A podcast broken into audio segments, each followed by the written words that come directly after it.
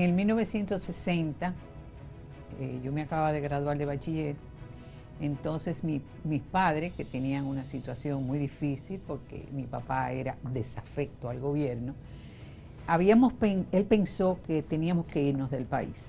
Entonces la primera que se va soy yo. Eso fue en, octubre del, del 60. Llegué a los Estados Unidos, a New York, exactamente. Y inmediatamente hice conexión con muchos dominicanos que habían allí, entre ellos el que había sido ya mi, primer noviecito, que era Bosco Guerrero. Viví en Chicago. Entonces empezamos inmediatamente a pertenecer, a organizarnos en el movimiento de liberación dominicana que había en Nueva York. Me parecía mentira que yo pudiera estar reunida con tantas personas hablando de Trujillo y bueno y de lo que, de lo que estaba sucediendo en el país con total libertad, porque nosotros habíamos vivido toda nuestra infancia y nuestra adolescencia en un régimen de opresión y donde no se podía hablar.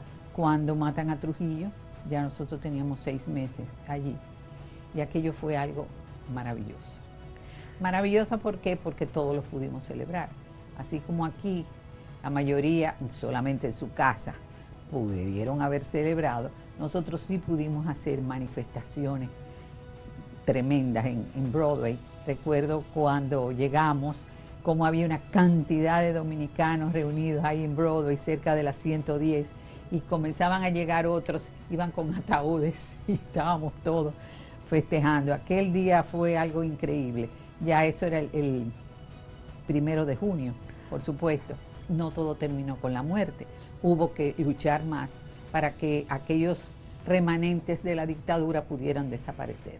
Nosotros participamos en un meeting justamente frente a las Naciones Unidas con la llegada de Balaguer, para, porque fue para que quitaran las sanciones. Y recuerdo nosotros todos unísono, al unísono diciendo, no le quiten las sanciones, no le quiten las sanciones.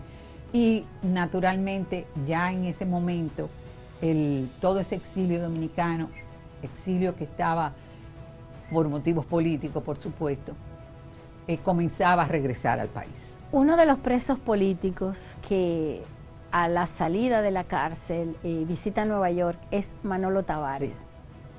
¿Qué recuerda de esa visita de Manolo Tavares a Nueva York?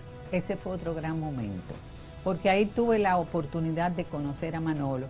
Recuerdo que se presentó en el Audubon Ballroom de New York y allí lo conocimos, él dio una charla muy interesante y nosotros quedamos verdaderamente fascinados con Manolo Tavares. Fue otro de los grandes momentos vividos en esa ciudad. Oír hablar un dominicano en contra de todo aquello que había ocurrido durante 30 años y tener una visión diferente hacia el futuro era algo verdaderamente importante y trascendente en ese momento, que nosotros tan jóvenes como éramos veíamos como una ilusión tremenda es muy importante que se conozca realmente lo que fue aquella época de Trujillo. Fueron 30 años, no se pueden borrar. Entonces nosotros tenemos que impulsar a que los nuevos, los jóvenes, los estudiantes conozcan esa parte de la historia.